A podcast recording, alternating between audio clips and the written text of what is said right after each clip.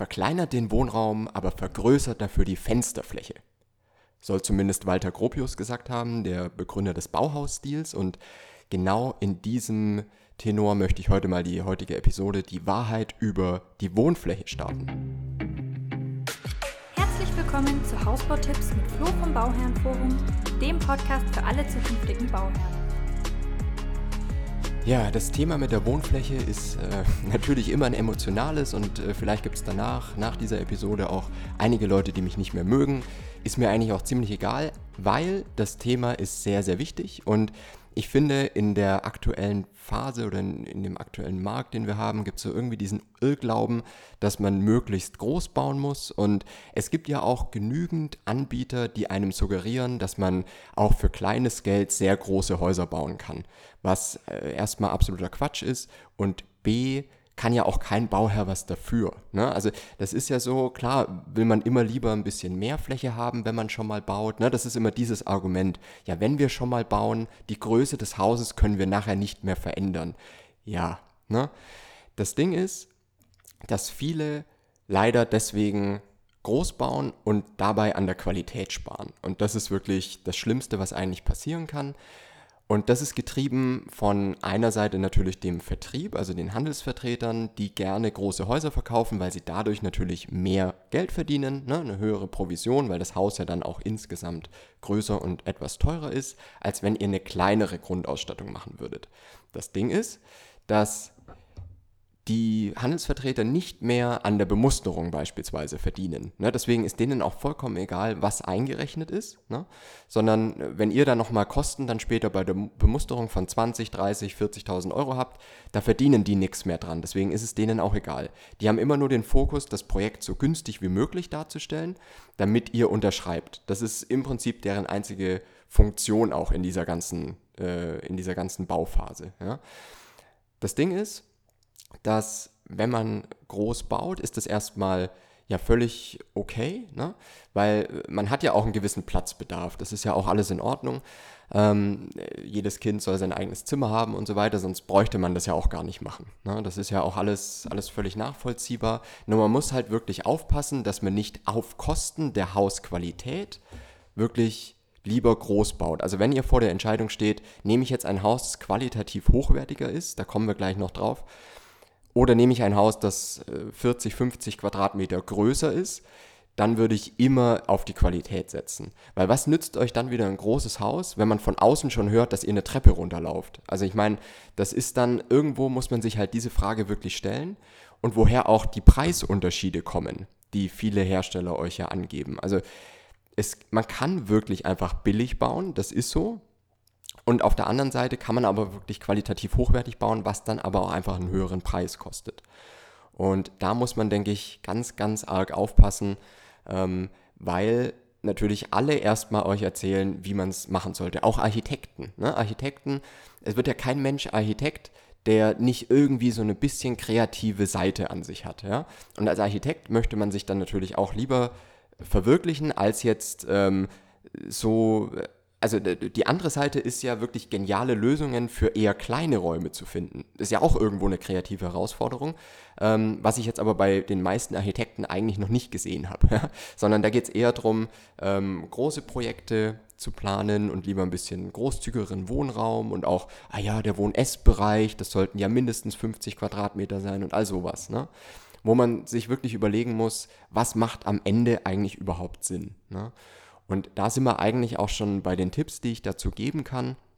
Schaut euch wirklich an, was macht für euch Sinn, weil die Hausgröße an sich ist erstmal überhaupt nicht relevant, sondern wie das Haus nachher genutzt wird und was ihr davon habt. Ne? Das Haus oder das Leben im Haus und auch die, die, die, so eine gewisse Bindung ne? und ob es euch da gefällt, ob ihr euch da wohlfühlt, das kommt alles aus den Abläufen heraus. Ne? Also Kochen, Schlafen, Baden, einfach wohnen im Endeffekt. Ja?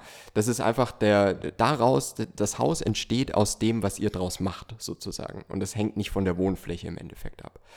Das äh, vielleicht auch als Beispiel, ne? wir sind auch, ich bin in einer fünfköpfigen Familie groß geworden, ich, ich habe noch zwei Geschwister und wir haben ähm, auch ja, in, einem, in einem 140 Quadratmeter Haus gewohnt. Jeder hatte ein Zimmer, ich glaube mein Kinderzimmer war damals drei mal vier Meter, würde ich jetzt sagen Ähm, aber man konnte da drin alles machen. Also von dem her ist das alles, alles gut und es müssen auch keine 20 Quadratmeter äh, für ein Kinderzimmer sein, nach, nach meiner Erfahrung. Ne? Also ich habe mich nie gefühlt, als würde mir irgendwie Platz fehlen oder so, wenn man mal ehrlich ist. Ähm, und das ist auch schon der zweite Tipp, ne? dass man wirklich guckt, die Zimmeraufteilung, wenn ein Zimmer ein Mindestmaß von 3 mal 4 Metern hat, dann ist es schon optimal, weil dann kann man gewisse Dinge auch optimal stellen. Ein Schrank hat meistens eine Breite von 2 Metern oder sogar mehr. Ähm, ein Bett hat meistens eine Länge von 2 Metern. Das heißt, man ist dann völlig flexibel. Wenn man jetzt schmalere Räume hat oder engere Räume, dann kann es mit dem Bett oder einem Schrank schon wieder ein bisschen komplizierter werden. Ja? Also von dem her ist das immer eine Sache, die, auf die man da achten muss, aber mit drei mal vier Metern ist man eigentlich schon relativ gut aufgestellt. Dasselbe gilt für Elternschlafzimmer zum Beispiel. Ich habe nie verstehen können, und da könnt ihr mir gerne auch mal, auch mal schreiben, wie ihr das seht, aber ich bin äh, gar kein großer Fan davon, ein Elternschlafzimmer sehr groß zu machen weil ich sehe überhaupt nicht die Funktion. Da ist man wirklich drin, äh, um, um zu schlafen im Endeffekt. Ja. Ähm, das, ist ja, das ist ja kein Wohnzimmer oder sowas. Ne? Und da ist eigentlich das Ganze nur Platzverschwendung. Ich würde dann lieber ein großes Badezimmer ähm, im Anschluss haben ne, als, und dann lieber Fläche im, im Elternschlafzimmer beispielsweise sparen.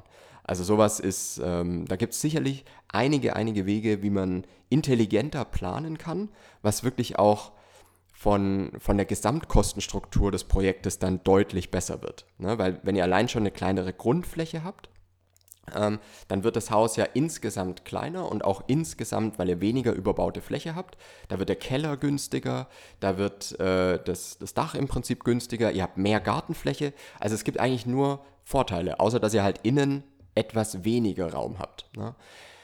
Der nächste Tipp ist dann wirklich auch mit Keller zu bauen, vor allem wenn man einfach den, den Platz natürlich sparen will. Klar, der Keller ist wieder eine Kostenfrage, aber ich kann es null nachvollziehen, dass man sagt, oh, wir können uns eigentlich Keller nicht leisten, aber wir bauen das Haus dafür 180 oder 200 Quadratmeter groß. Weil das ist, das ist einfach nicht sinnvoll, dann 20 Quadratmeter Hauswirtschaftsraum und Technikraum und sowas zu haben. Ne? Die Bodenplatte noch extra und das Haus dann so vergrößert, dass man auf einem auf einem durchschnittlichen Grundstück von 500 Quadratmetern, die wir vielleicht aktuell so haben, ähm, dass man da deutlich weniger Gartenfläche hat, weil ich brauche ja eine deutlich größere Grundfläche für das Haus an sich.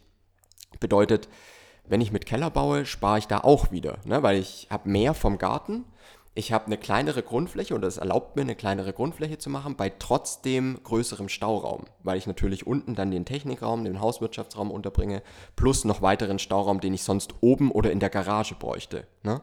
Ich kann mir dann vielleicht sogar eine, eine wirklich große Garage, also eine Doppelgarage sparen, sondern plane dann mit Carport e-, eventuell. Ne? Also mein Auto steht jetzt auch auf der Straße, das ist halt auch immer Geschmackssache, ne, wie man das macht. Aber auch das nimmt natürlich dann wieder Gartenfläche weg, weil ähm, Grundsätzlich baut man ja auch, um eine gewisse Gartenfläche dann oder einen Garten, eine Gartennutzung zu haben, die man nicht hätte, wenn man jetzt eine, eine Wohnung hätte, selbst wenn die im Erdgeschoss liegt. Ne? Das ist einfach nicht dasselbe. Und ähm, da ist es einfach wichtig, dran zu denken, dass, also da muss man sich wirklich mal durchrechnen, ist der Keller wirklich teurer? Weil auch da sind natürlich die Handelsvertreter verkaufen wieder lieber ein großes Haus als ein kleineres Haus mit Keller. Ne? Obwohl die am Keller natürlich mitverdienen, aber lieber hätten die ein großes Haus. Ne? Und dann fallen schon mal so Sprüche wie, ja, mit Keller baut man ja heute gar nicht mehr. Oder ein Keller ist einfach so teuer. Ne? Wobei das im Endeffekt einfach nicht stimmen muss, sondern ihr müsst es immer für eure Situation prüfen, ob das eine gute Idee ist oder nicht. Ob die Planung so intelligent und clever ist oder eben nicht. Ne? Weil nicht nur, wenn euch was verkauft werden soll, dann heißt es nicht immer, dass es die clevere oder intelligente Variante ist. Ne? Sogar heißt es das in den seltensten Fällen, nach meiner Erfahrung. Ne? Genau. Also solange ihr wirklich von der Raumaufteilung und von dem, was ihr an Platz braucht, vielleicht muss man das einfach wirklich mal durchgehen, was brauche ich an Platz wirklich. Ne? Und sucht euch wirklich mal Leute, die intelligent planen und das wirklich clever machen und auch auf einem eher kleinen Wohnraum mehr rausholen, weil auch das nützt euch ja für den größeren Wohnraum, wenn ihr dann doch mehr bauen könnt und auch zu einer gewissen Qualität. Ja? Ähm, das ist nämlich der wichtige Faktor, dass ihr das natürlich dann auch erweitern könnt und dann auch auf einem etwas größeren Wohnraum diese Tricks, die man auf einem sehr kleinen Wohnraum anwenden kann, auch auf einem größeren anwenden kann und dann noch mehr Möglichkeiten hat. Ne?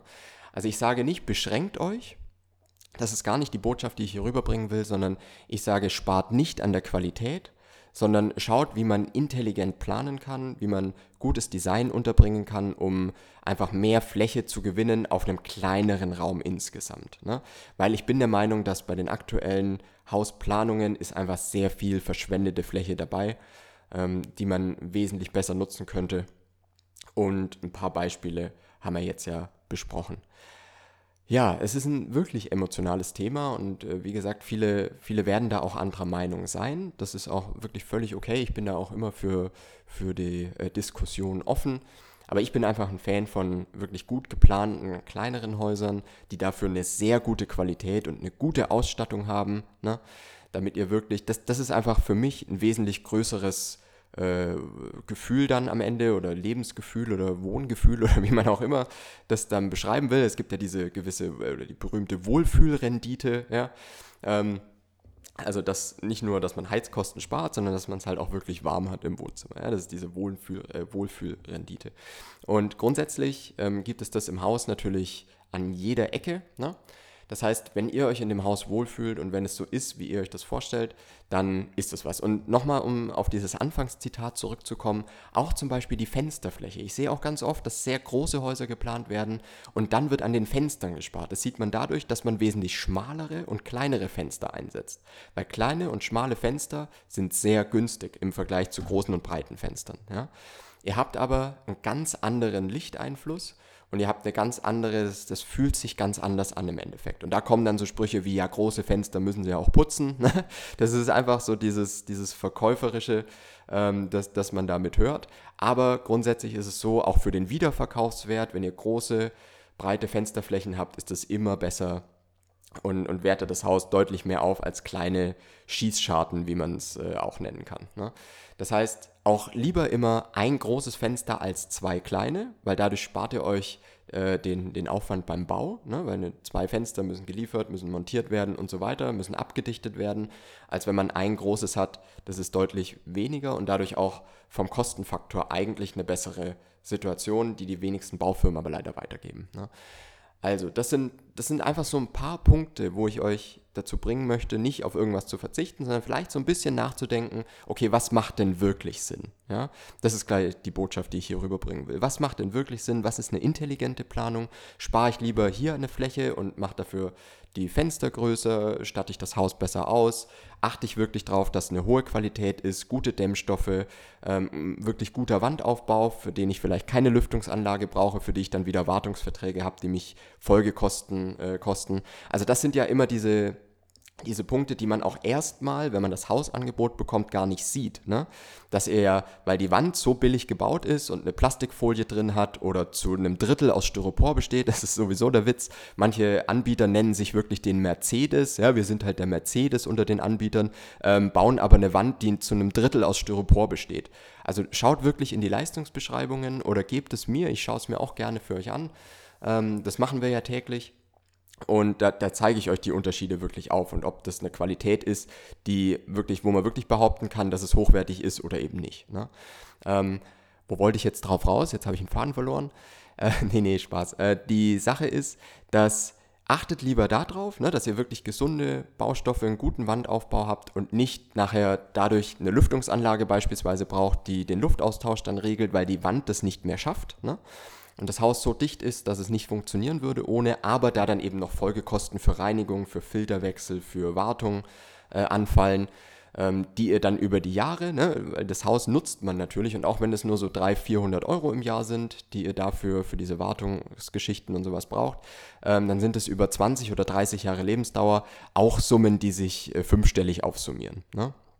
Also, was ich sagen will, ist einfach, schaut euch wirklich an und hinterfragt die Konzepte, die euch gegeben werden. Ne? Vor allem, wenn es heißt, oh ja, das ist gar kein Problem, bei uns bekommen sie locker 200 Quadratmeter für den Preis. Ähm, da müssen sie einfach, da müsst ihr einfach wirklich hinschauen und gucken, ist die Planung intelligent, macht es Sinn oder spare ich jetzt an der Qualität und an der falschen Stelle. Ja? Das ist, worauf ich hinaus möchte. Ich bin für Anregungen immer offen. Schreibt mir gerne entweder auf Instagram at flo.vom.bauherrenforum. Ihr seid auch gerne eingeladen, ähm, in der Gruppe, in der Bauherrenforum-Gruppe zu diskutieren, Bauherrenforum 2019-2020 auf Facebook. Oder, wenn ihr es lieber ein bisschen privater mögt, schreibt mir gerne eine E-Mail an kontakt.fertighausexperte.com. Ich antworte jedem von euch und ich freue mich von euch zu hören. Und ja, ich freue mich auch, wenn ihr nächste Woche wieder einschaltet. Bis bald.